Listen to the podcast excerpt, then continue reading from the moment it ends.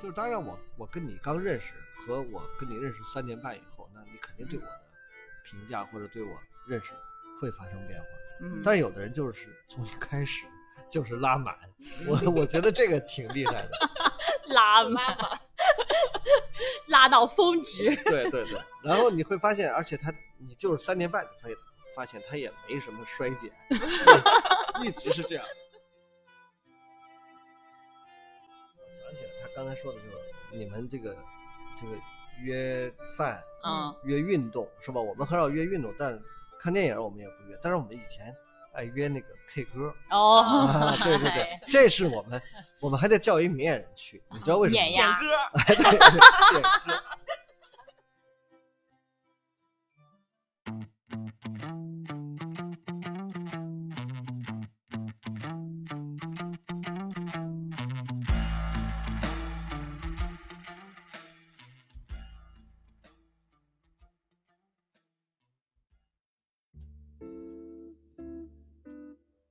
大家好，您现在收听的是中国盲文图书馆播客节目《第二视觉》，我是小五。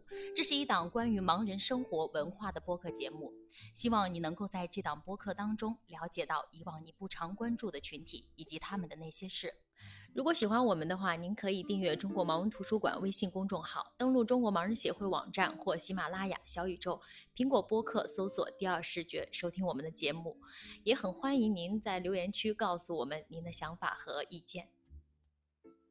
Hello，大家好，欢迎大家来到第二视觉。今天我们的话题是关于社交的，因为这个话题近些年吧都还是很热议，延伸出了很多的呃，比如说名词。社冷、社死、社牛等等等一堆关于社的这种话题，所以说整体上我们还是想聊一下这个社交这个话题，为什么大家现在这么关注这个话题？同时，我们也想从这个我们盲人社交的这个角度去去看一下，是不是有什么呃可讨论的范围？呃，何老师，社交这方面您有什么见地？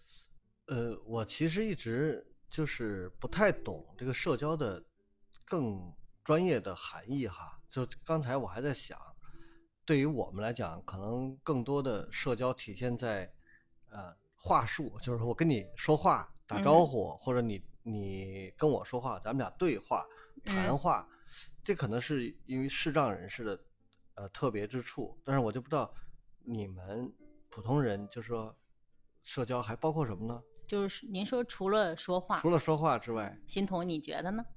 就是说话，它是一个方式，嗯，但是现在就有很多社交的方式，比如说那个你从微信上聊天儿，也是一种啊对对对对社交。比如说什么咱们之前聊到过的剧本杀，参加一个什么社团、飞盘什么这种运动，嗯，通过一些渠道，我觉得有人的地方就有社交。对，嗯，呃，那你比如说喝酒算吗？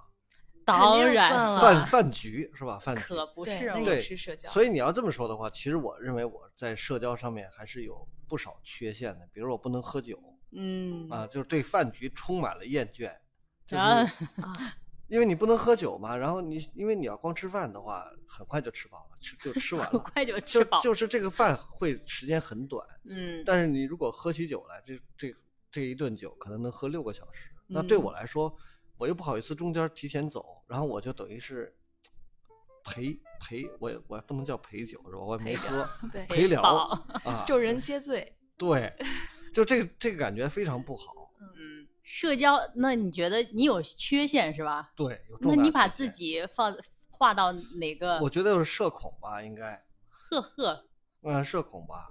呵呵，呃，真真的真的是社恐，因为我我跟你、嗯一会儿可能你们先把那个社交的那个定义再再给阐述一下。没什么定义，就是有人的地方就有社交，涉及到你我他的那那你都是社交。那你比如说我们嗯也不一样嘛，是吧？那个、呃九九零后，你们两个九零后，比如嗯欣桐，你的社交嗯，呃平时会很多吗？还是说丰富？丰富啊，叫叫丰富。对我一发现，我一说到社交这个，我显得非非常不专业。确实，就每个周末肯定都得跟朋友们聚一聚，嗯，但是跟陌生人的社交，我觉得不是很多。嗯，就是就是越来越只是跟熟人、跟就是熟人社交，那你不是社交圈儿有就圈子是越来越小吗？会有这个问题，嗯，但是但是我现在也不需要那么大，对我觉得那么大，其实大家也都互相不是特别认识，挺累。挺累的啊。嗯对，这还是跟年轻人有关系。就是你你到了周末，你的电还是满格的。我到了周末，我基本上得充电了，就是哦得、得得在家好好休歇会儿，啊，就不想出去了。嗯，哎，那其实这个社交也有年龄的差异和特性，是吧？像欣桐肯定是不是社交从周五开始，周五下午开始？从对周五晚上开始，但是我周末必须得有一天也得躺在家里，也得在家不跟任何人说话。嗯以前是从周五的晚上到周日的晚上都可以一直在说话，一直在见人，嗯，但是现在不是，那你不行。你社交的主要方式也是靠说话，对呀、那怎么那怎么比划？跳舞、跳舞？打鼓。那，个不是说飞盘吗？飞盘的时候打。飞盘也得说话。哎，打球打球算社社交是吧？算比如这个同事之间说，哎，咱们下班约打个球吧，对。嗯是吧？打个羽嗯毛球啊，打个网球啊，乒乓球啊，哎，你这样说就啊很广义了，下象棋。呃，象象棋不社交，是博弈嗯。可能。对抗。对，嗯哎，其实除了这个年龄的差异，何老师可能说，孙欣彤说，我从周五一直嗨到周日，嗯周一我正常上班。嗯何老师说，我从周一嗨到周五，周六周日我歇了。对我那个，你要这么说的话，也可能有道理，因为我我觉得我的工作里边带有一部分社交内容，对，是吧？是吧？是吧？你是特别社交，你每天中午吃完饭还要来我不不们来我们屋那社交那一下。个那个 是那个属于团建，属于属于团建。团建也是社交，我是说，因为你在工作中经常会要跟人发生这种业务洽谈啊，是，或者嗯是这共同聊点什么事儿啊，嗯感觉我一天啊，就是为工作而说话特别多，但是嗯可能嗯电话呀、微信呀，然后加上来这个馆里边洽谈啊，嗯，再给人介绍业务啊，等等，这算社交吧？算这你说工作，其实还算是工作。嗯嗯，但是我觉得您有一个可贵之处，就是您的这些社交在工作范畴内，但是您的情绪一直还能保持一个非常高昂的状态。哎，我有一个体会，就是在社交的过程当中，如果是哎，例如说我跟欣桐啊，我们俩特熟，我下跟他聊，我乐此不疲，我我从五点聊到十点，我都我都不嫌累。但是就是那种应酬性的那种社交的话，我说的说的，我觉得有点腮帮子困。你们有过这种体验吗？就说累了，呃笑累了，假笑有有有有，哦我有，我是觉得就是说，你跟一个就是呃，不管你是聊天儿也好，嗯。你那个介绍你的业务也好，就是工作内、工作外，嗯。你只要是通过语言交流这种方式，你必须得有一个对手，就是说我跟你说话，你得有互动，就是说嗯。我说我有来言，你得有去语，咱俩能哎良性互动也好，哪怕是不良性的互动，他得嗯。也得有互动，你不能我说说的挺热闹，腾腾腾腾说半天，哦。然后我又啊，因为是这样的，我跟您说吧，再说一点，就是因为因为因为这样，所以这样，所以他就这样了。哦，那我 我 得不到回应。对我我碰到过这样的，碰到过嗯这样，就是你聊什么事儿，他就俩字儿一个字儿，你嗯确实就聊不下去，你也没有说话欲望，而且也显得很滑稽。你再说多说了是吧？嗯那他是不是传递出一种信号，聊不下去了？嗯我觉得跟性格有关系，嗯他不见得传递的信号就是对你说的事情不感兴趣，不感兴趣你就不用来了嘛，对吧？嗯他就是可能就是他也不知道该说什么。不擅长社交，可能呃，对对，哎，擅长社这是不擅长社交的场景哈，擅长社交的场景可以让孙欣彤来哦分享一下。我觉得我不是擅长社交，我嗯。只是很害怕尴尬。哦，比如有一个局，大家就是都坐在一块儿，嗯，如果这个场子现在是很冷的，就是嗯。大家说话都很尴尬，嗯也不知道挑起什么话题，什么话题也延续不了嗯的时候，嗯我就会莫名其妙的生出一种责任感，哦我要让大家都快乐起来，就是都嗯开心起来，大家都说出来，然后我就会开始表演各种 各种。就是滑稽的东西，然后搞一点小幽默什么的，让大家就是都快乐起来。但但是如果这个场子现在就是大家都开心了，然后谁和谁之间聊的也都特别好，然后不需要任何一个人在组织，嗯，我就轻松了。这是我最轻松的时刻。那你就默默的对我就坐在那儿嗯听大家说话，然后嗯，我就觉得特别好。有一点嗯其实我是喜欢，对我是喜欢这种时刻。哦，嗯，哎，那你到了这个部门工作以后，你发现这部门用带吗？呃，不用，很轻松，都不都不用带是吧？互相只要一点就着就着，哎，有的时候不点都乱嗨，自自然了。哎，对，嗯哎，我还分享一个，就是现在很多人啊，呈现呈现出一种社交冷淡，嗯就是我懒得搭理你，哎。有过这种场景啊，但嗯我我也不一定是我啊，可能是我，也可能是你。我有个朋友，对，那你我有个那你怎么跟他做朋友的？不是，我有个朋友，嗯他跟我说，他会遇到以下一些场景，就例如说，嗯我今天真的就是懒得说话，哎，我看见一个人远远的走来，嗯，哎呀，我实在是懒得说话，跟他寒暄，嗯，我要不然闪了。要不然拿出手机来假装忙碌经过，这是一种很，其实现在我觉得是常有的吧。对，嗯，我觉得我们这个楼里肯定有，真的。嗯你干嘛把范围缩的这么小？我我是因为我我因为我不点名嘛，我也不知道是谁，但是我觉得这个就是好像我我每天能碰到这个人，然后他从来不说话，嗯我我肯定我敢断言一定有，嗯，也许有我看错的时候，但是不能这么巧，每天都有一个不说话的人和我擦肩而过，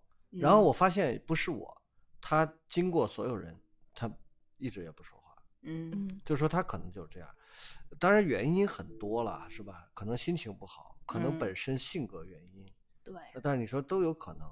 但你说这这属于你们说的社交冷淡吗？这不是冷淡吧？这我很理解，这是社啊恐，这是社恐，吧我就是这样。你你你看不出来这样，我觉得你属于社牛。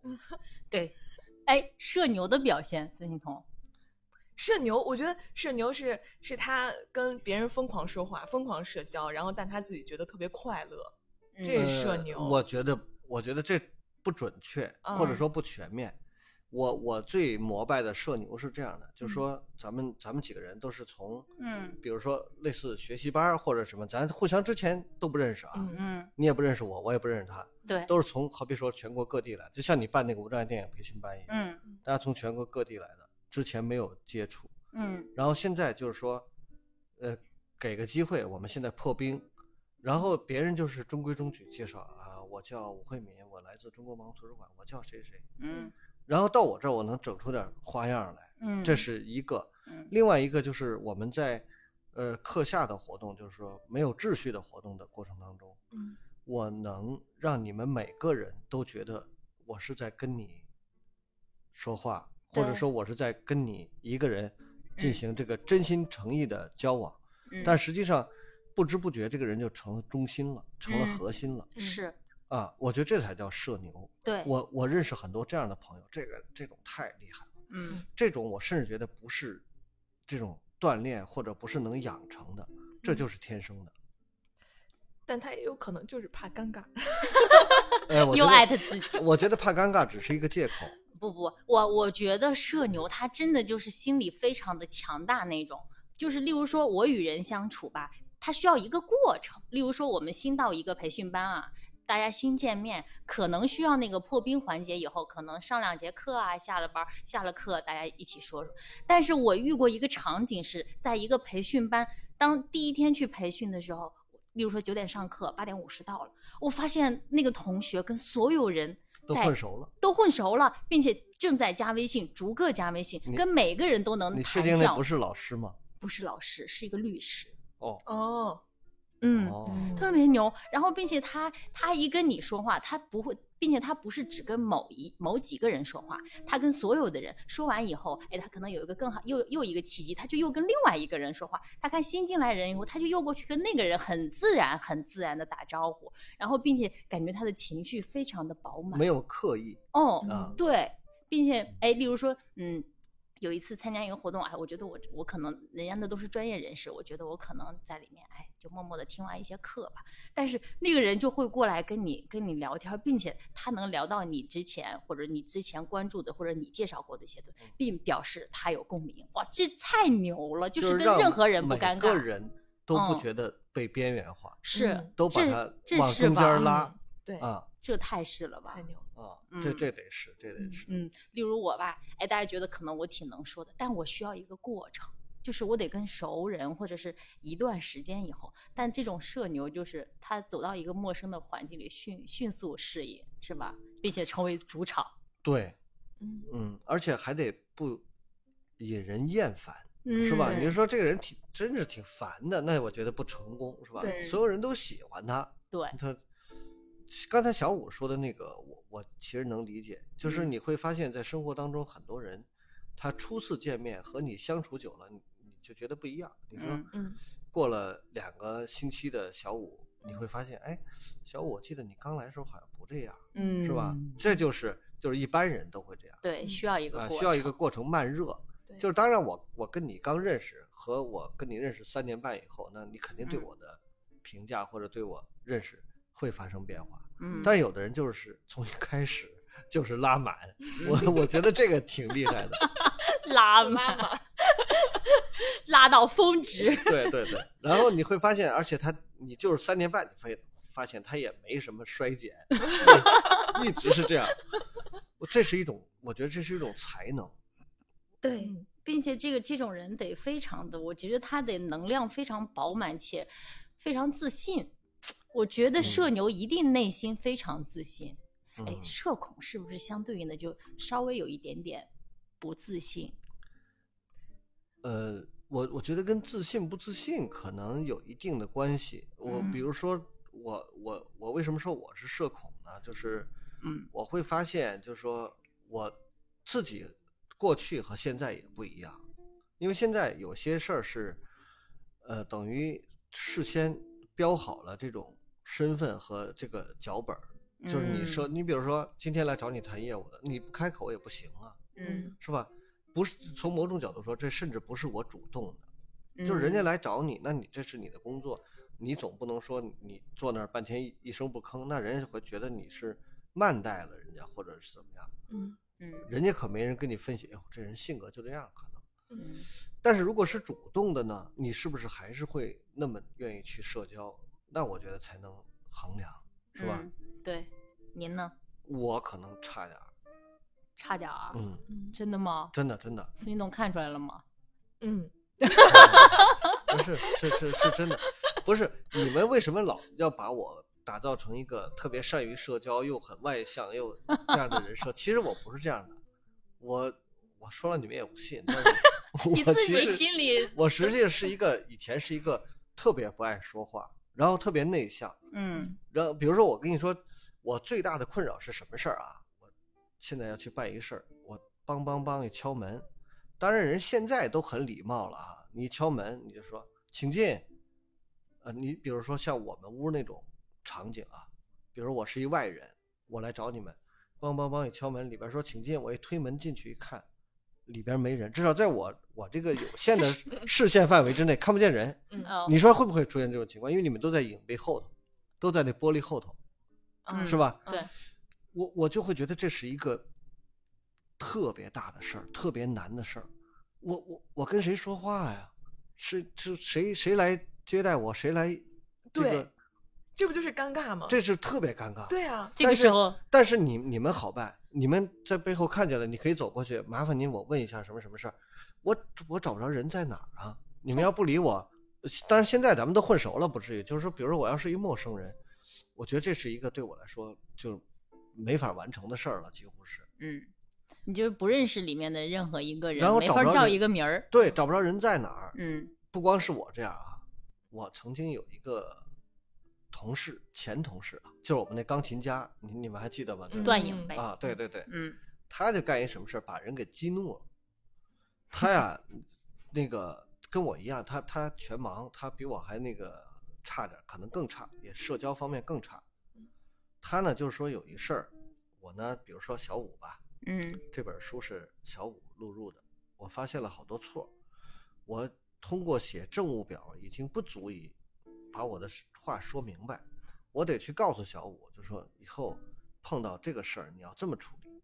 这本书里边有好几百个这种事儿，您全给弄错了。嗯下次你可碰到这事儿，你要这么处理，因为你如果不按这个的话，就会给后面造成特别大的麻烦。我想呢，亲口跟你交流一下这事儿，嗯然后因为是盲文的具体业务问题，对面那个人就不去，他就说你自己去吧，你去找那个小五。小五呢，那肯定是比他资历老，你说叫什么呢？怎么称呼他？你你你要是一般嘴甜的，像碰见李总就是姐，我跟您说呀，对那个什么什么什么嗯，姨，我跟您 说，还有叫乙级的呀。就是他呢面临的这种称呼困难，他又不知道，也不能叫名儿，因为你不你不礼貌嘛。我比你大那么多，你直接上来，哎，吴慧敏，嗯啊，这也不合适。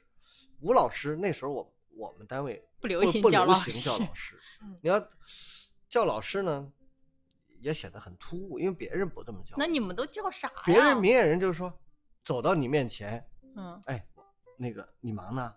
啊，你说呃有事儿啊？哎，我跟你说啊，这么说，这这事儿就很简单，不叫名儿啊，对，或没有者说称呼啊。哎，或者说人俩人熟的话，人直接叫名儿。那个时候又没熟到那份儿上，那他怎么办呢？他碰到了这种极其尴尬的事儿，嗯让我处理这事儿呢，我可能比他高明点儿，因为我多少还能看见这这个人，或者说我就说，呃，我我叫名字后边加个老师，别扭就别扭了，或者我加个师傅行不行？是吧嗯？武师傅在嘛，是吧？嗯对，因为你看不见嘛，因为他那个当时那个机房啊，一推门进去，后边全是一排桌子，那个上面摆着显示器，那基本上你进去你也看不见人，嗯脑袋都在显示器后头，所以你必须得出声儿。嗯他呢就进去之后，他等着人问他，比如说你敲门进来，然后有人问他，哎，怎么着，段颖有事儿啊？你这是顺理成章顺杆儿爬啊！我找那谁谁谁处理一下政务表的事儿，我找一下那个武慧敏老师处理一下政务表的事儿，然后他就把你叫来，哎，小五小五出来，那个段颖找你，这事儿尴尬就解了。可是那天碰巧了，没人理他，梆梆梆敲门，也不知道谁里边说进来，嗯，然后进去之后站那儿杵着，然后但因为这事儿场景很很能理解，因为大家都在忙着干活，就满满屋子全是那个噼里啪啦敲键盘的声儿，嗯，都都盯着屏幕呢。那个请进那个事儿，可能就是谁随口说了一声。这时候他进来之后站那儿，没人理他，尴尬了。嗯站了大概可能半分钟，还没人理他，也没人出来倒水，也没人起起来那个 去洗手还间，要倒水。就是他得有一人动，他就看见他了，对不对？嗯你这杵一大活人，人说，哎，你有事儿吗？这不是你就顺杆儿可以爬了吗？嗯没有，那天没人立杆他后来怎么办呢？他就自己开始敲这书，打就出点声儿，出点声儿呢，就是让人注意他。嗯没没人理他，你敲你的。够沉得住气的呀，这帮人。后来他就开始念叨，这本书啊，这这语文书啊，这本书他怎么就这么，这就开始嘴里边念念念叨叨，人家就这时候人家就发现他了，发现他了呢，小五就比较坏，小五说，嘿，这小子肯定找我的，跟大家一打手势，把手指头往嘴边一放，那意思大家都别理他，看他怎么办。哎呀，这屋里看来是没有人，这这不是没事儿找事儿吗？嗯就是斗气儿，因为那噼里啪啦，这屋里可能没有会喘气儿的。得了，我走吧。后来终于有人绷不住，哎，你说谁呢？谁不会喘气儿啊？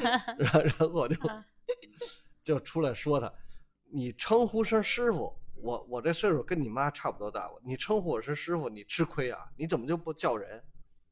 他说啊，叫师傅不是叫老师吗？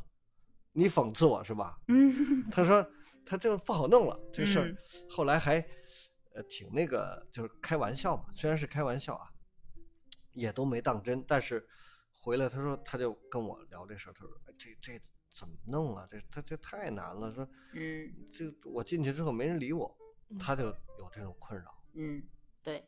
何老师说到的这个困扰，是我们盲人可能在某个场景下的。当然，嗯我们刚才聊到了很多关于社交的这种场景，或者是或尴尬、或嗨、或情绪饱满，像何老师说拉满、嗯社牛、社恐、社冷等等。那其实盲人肯定在这个大的这个大的范畴之内，对吧？但是我们是不是有一些就是普遍的，就是特殊的这种社交的，例如说境遇也好，例如说可能是啊，可能是段老师这种比较尴尬的场景，比较难处理的场景，那肯定也有高光时刻呀，游刃有余的。有没有一个普遍的状况？呃，我觉得还得看人，这个人是两两边都得，就是说，一个是你你你要去参加某个什么局，或者说这个社交场合，嗯你自己有主动社交的意愿，嗯另外你还得碰对了人，嗯，然后您碰那人全都高冷，你也恐怕很难打开局面。孙英还有就是红能打开局面。我我觉得不是，我觉得我觉得还有一个就是我可能忽略了，就是我觉得身份得有点对等。如果你身份悬殊太大，对嗯你可能会会会有这个问题。对，你要把我摆的一个都是一一一群那个特别高端的那个，我我我商务精英。商务精英，我可能也不知道跟人聊什么，就是嗯。咱们没有共同话题，咱也没有，就是生活中完全是平行世界，你怎么社交啊？嗯。就是说你的工作、你的生活、学习，嗯。所有的你都跟他没有连接，对，甚至说，不是说那个大家说什么通过六个人的连接能找到美国总统吗？那个可真不见得是真的，我觉得。你嗯。如果说你找了你身边所有的人，你都跟你现在要社交的这帮人找不到任何连接，嗯那你真的没法弄。嗯。我这就是人家说的圈子嘛。那其实还有一个情况，就是例如说，我看您看您看一下，评判一下这个是不是成立啊？例如很多人说那个盲人这个我们出行困难嘛，以前现在好一些，有网络，盲人出行困难，他自然就像孙欣彤说，可能去一个剧本杀呀，嗯你去线下一个活动啊，就相对来说这个障碍稍微有一点儿。会不会局限了他整个这个社交的这个频繁度，以及他社交的这种愉悦感？呃，你要说普遍意义上来说，一定会是这样的。嗯啊，就比如说，呃，这个普通人经常大家周末约个饭什么的，是吧？你要在盲人圈里边儿，可能约个饭，他就他就得是个大事儿，嗯就是我们先得找一地儿，然后那个这地儿环境怎么样？因为我们主要是靠听声儿嘛，说话嘛，太嘈杂不行。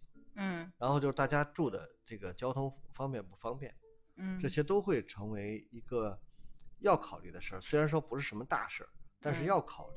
还有今天下不下雨，嗯啊，这种就是都都是要考虑的事儿。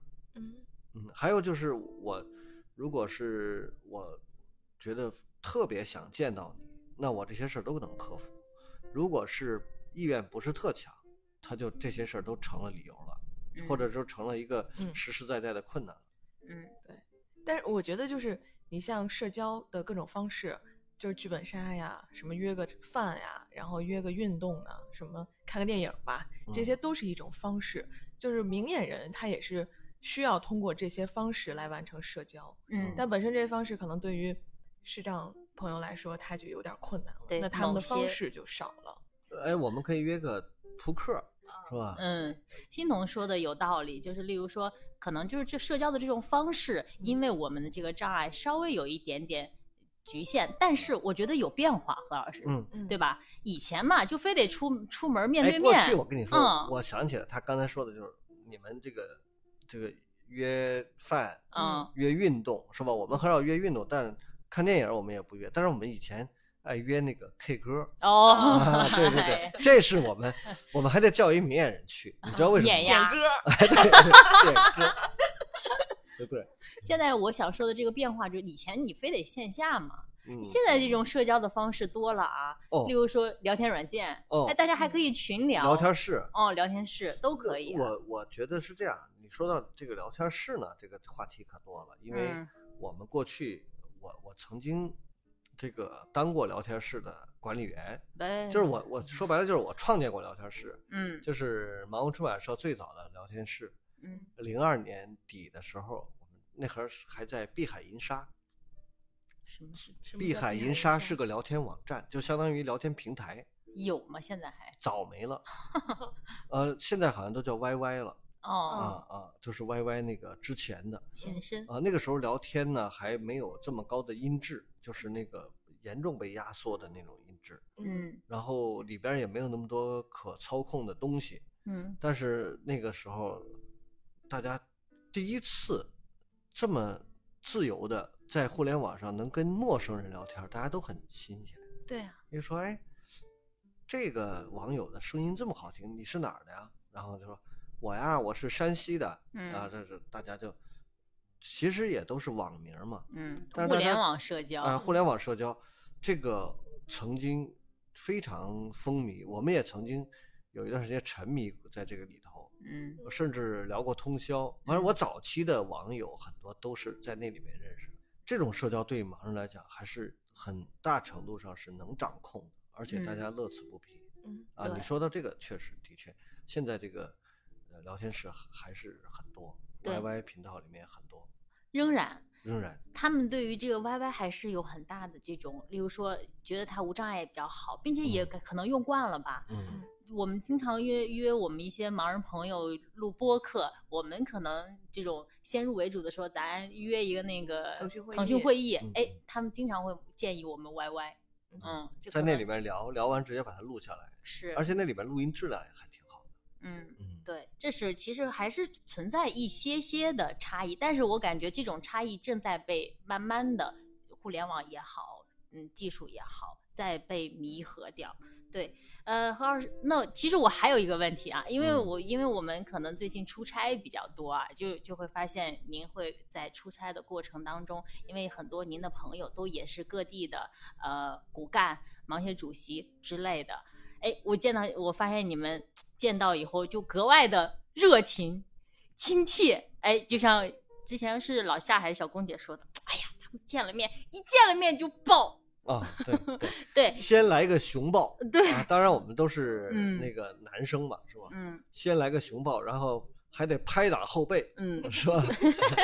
然后接下来就再握手、嗯 捏胳膊、揉肩膀，摸用他们的话说，先摸来摸去，对对对，就这个话题，我就想问一下，也很多人好奇啊，哎，那我们盲人的这个会不会说他们的社交舒适圈，绝大多数都一定是盲人？呃，应该说还是说一个普遍和特例的嗯问题。普遍来说应该是这样的，嗯，就因为呃，这个盲人他容易形成这种圈子是为什么呢？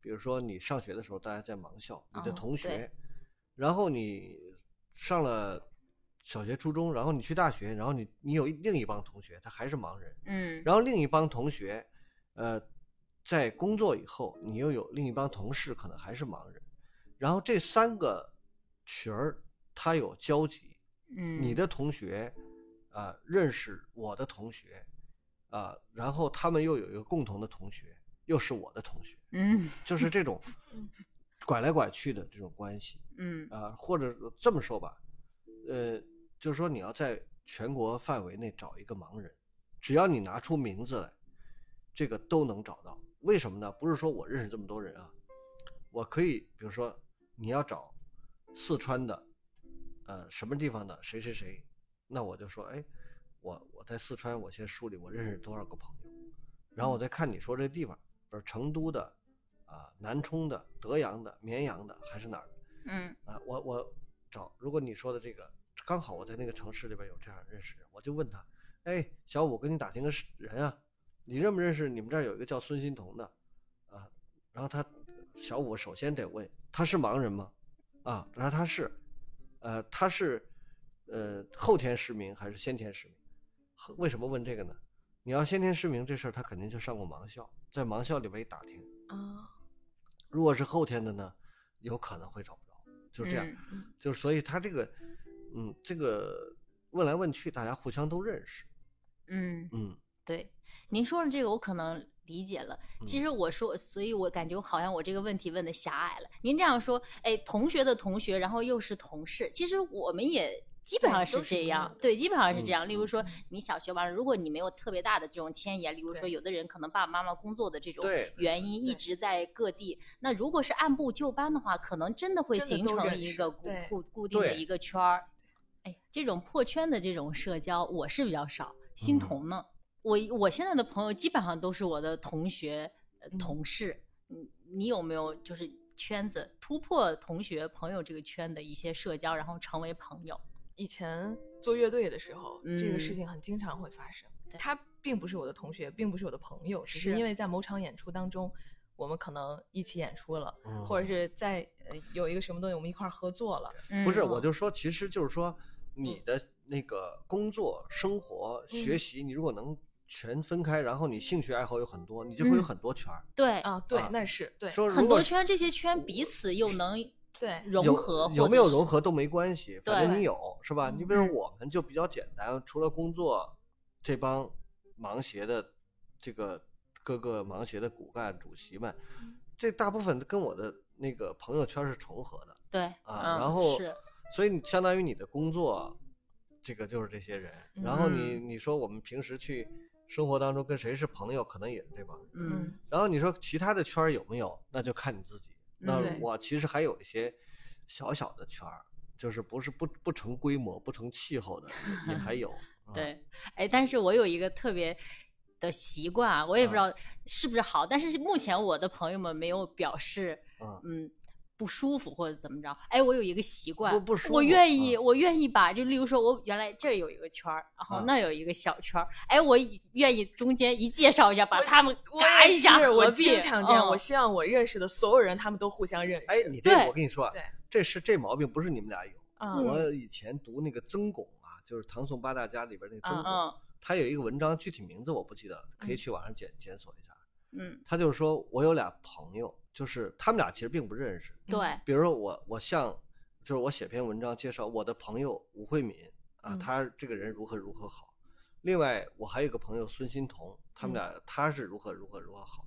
嗯我是非常希望，既然他们俩都是我的朋友，我我和他们俩都志同道合，我猜他们俩应该 也也能志同道 合，就这样的。曾巩也有这种，对是对对，就到现在为止，我我基本上跟我就是关系比较密嗯切的朋友，他们也全都互相认识。是对，然哦后已经常常都记不得到底是谁先跟谁认识的。哦，然后就是反正我会觉得很舒服，因为我我只要想出来玩儿，我可以从这里面一起随便呼啦啦对，就是谁谁谁有空谁都可以，然后也不会谁和谁尴尬。哦，嗯对，对是，那你嗯这是社交女王啊，我发现是吧？都所有那个朋友都把他都是我的朋友，都放到一个池子里嗯面都放一个池子里挑。嗯，这周我我周日有时间，谁周日有时间？对对对，哎，对，孙欣彤说的这个，我觉得特这个特就特别舒服了。例如说，我经常跟哎，例如我跟孙欣彤，哎，我们俩都已经进行到半道了，嗯突然想起来了，把那哎，谁叫来？对那个谁，你有空吗？我们俩现在在哪哪？你要加入吗？嗯，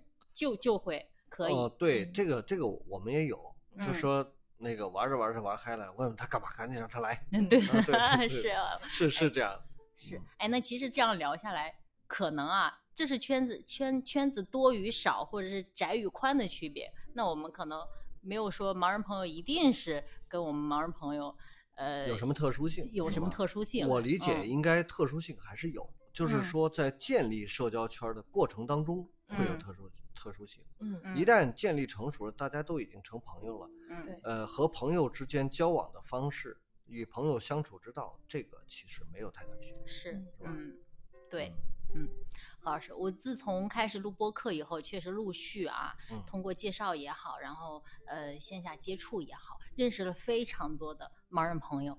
但是我渐渐对盲人朋友有了一个，呃，就是很就是一个小小的，是不是嗯偏见？哎，嗯因为我见到的这些人啊，嗯，都太能社交的，都太能聊了。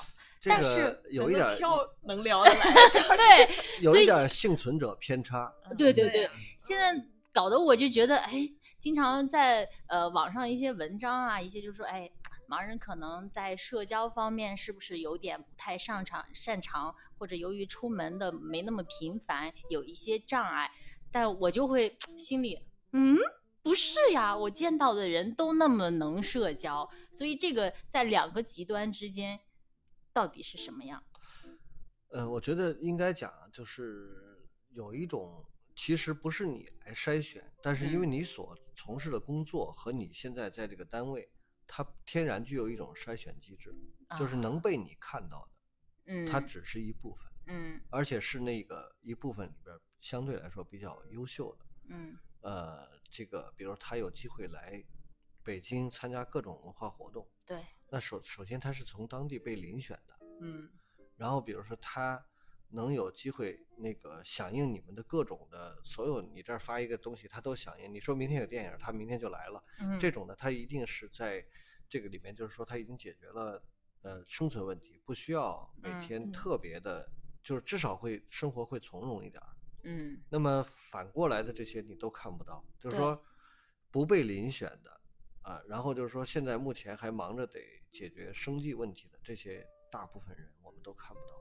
嗯，所以虽然我没有直接的证据，但是我相信，就我们看到的盲人，对盲人来下定义肯定是不准确的。是的，我我渐嗯渐有了这个感觉，就像嗯孙欣彤说的嗯，我们邀请他来录播客，我们必然是前提就是他能说。对嗯他得能说，我我觉得确实，就根据我个人的经历来看，我觉得有很多就是不同吧，就是说，不见得被我们看到的都是很高端的，嗯或者说生活当中有大量的就是，呃，我们不了解，但是人家其实有自己的社交圈儿，嗯有自己独有的社交方式嗯啊，或者这个，比如说我每天。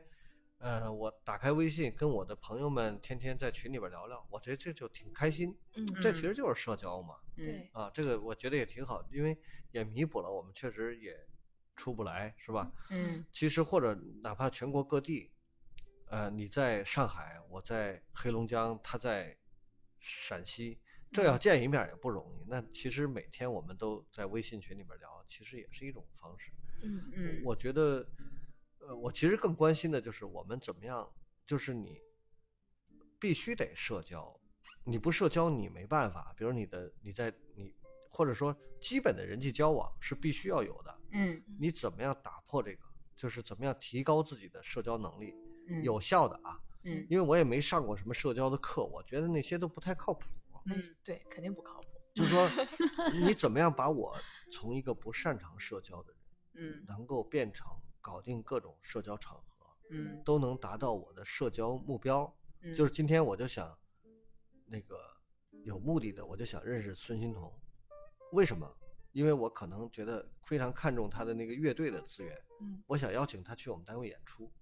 我我怎么能够做到，做到？怎么能成功的搭讪孙欣彤嗯啊？，就这种，那这你可以给开一个大师课呀。我我不行啊。您不得分享一下给艺术，例如说听我们第二视觉的很多的很多的听众啊，他可能确实也想成长一下，那肯定得有一些小 tips 呀，谈不上大师课，但是至少有些技巧吧。您这么多年搭上了那么多，呃我的 技巧，说实话，我的技巧，你要说能拿得出手的一个技巧，其实大家都知道，就是先加微信，加好了回去慢慢聊。因为你有的场合，哦人家特别忙，不可能说站那儿听你聊半小时，那完全不可能。啊没事儿，先加上微信嗯，加上微信之后，一般他如果说，当然这里边有一个风险，如果你提出加微信，人家人家不加不方便，嗯那这事儿就没戏了。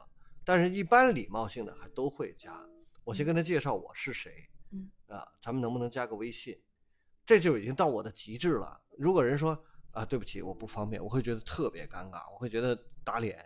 嗯，但是好在没有发生过啊，啊，我说哎呦呦，好顺利呀、我说能不能能不能加个微信？人家说行，咱们加个微信吧。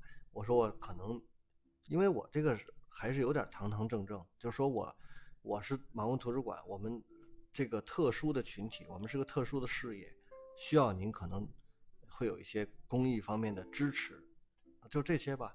然后加上了以后回回去再慢慢聊，就是欢迎您来我们馆参观，来我们馆指导。他如果他真来了，我就更有把握我觉得这高难度呀，对，啊，高难度吗？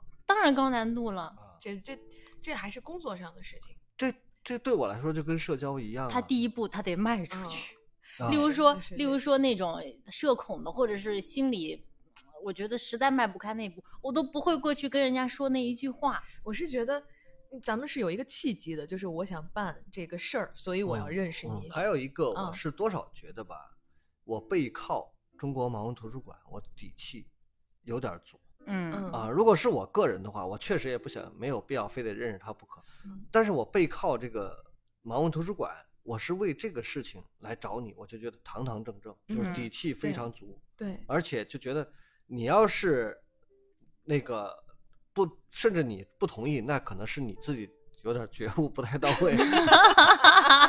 对，像何老师刚才就说到，那你如何？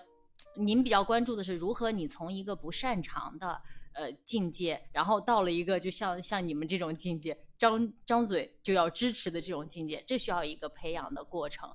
因为我们也办这个盲童夏令营嘛，在这个契机，我们见到有一些小孩儿，可能也不只是盲童，因为我自己的孩子也面临这个问题，就是他在社交方面确实有一点胆怯，他迈不开那一步。那我们如果是盲童，可能嗯，如果他在盲校，我看听那个盲校的老师说，好像现在有在着意的去培养一下我们这些盲童的这个社交能力，是吗，何老师？嗯，我觉得是必须的，因为嗯我们都要融入社会嘛。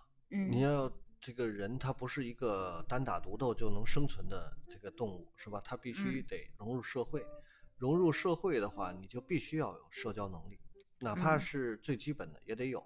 嗯啊，这个，呃，刚才我们说的那些呢，可能有点儿泛泛啊。这个嗯，比如说是工作上的业务洽谈能力，其实还不等于真正的社交能力。嗯社交的真正的社交能力，比如我给你举个例子啊，为什么盲人特别需要？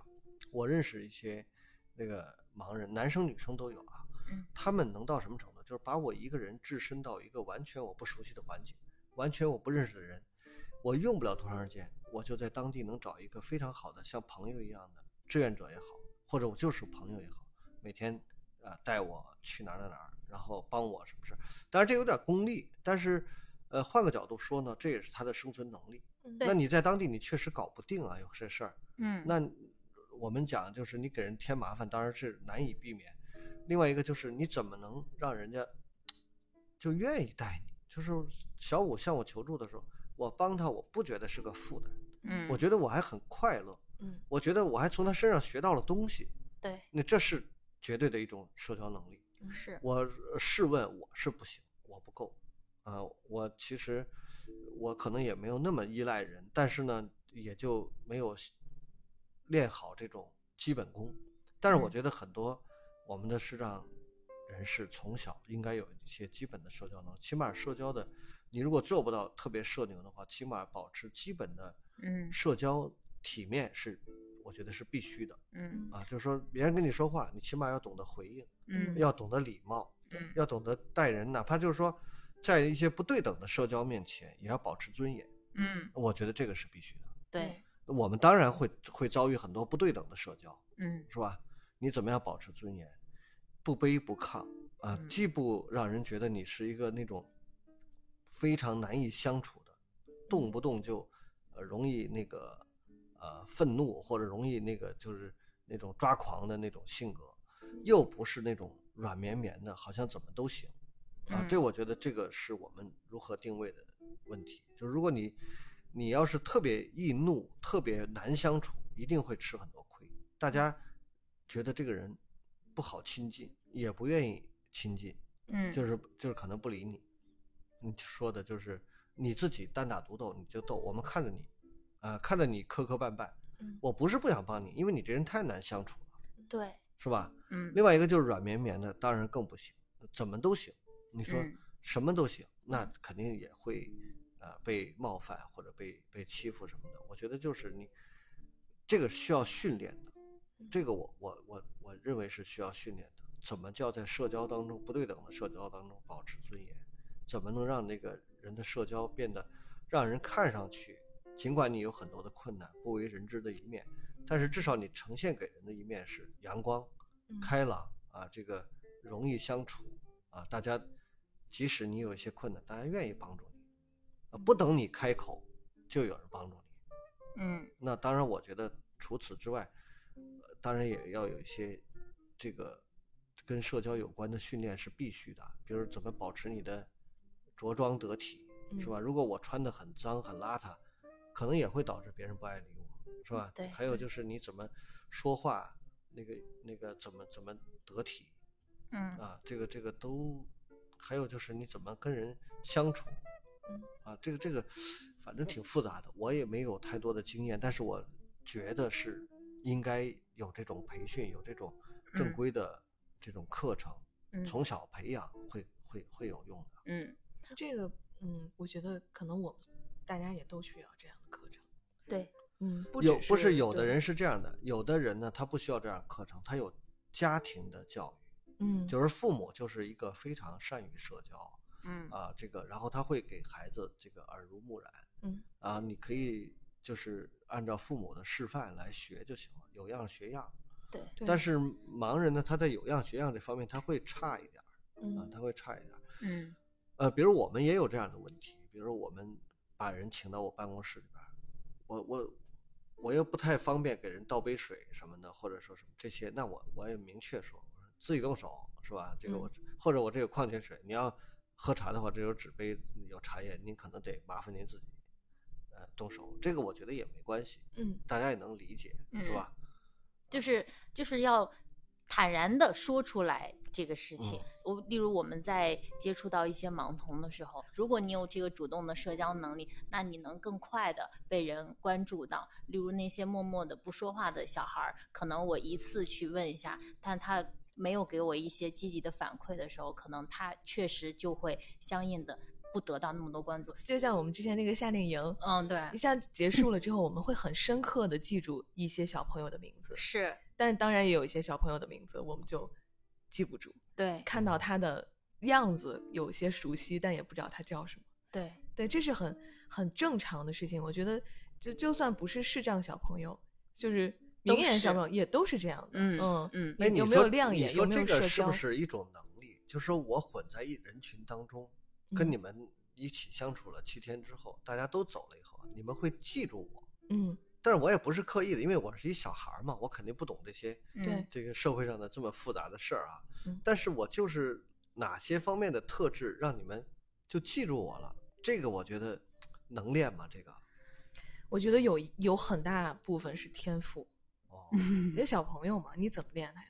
就不是规训出来的是吧？嗯嗯，呃，我觉得规训呢，可能小朋友也不情愿。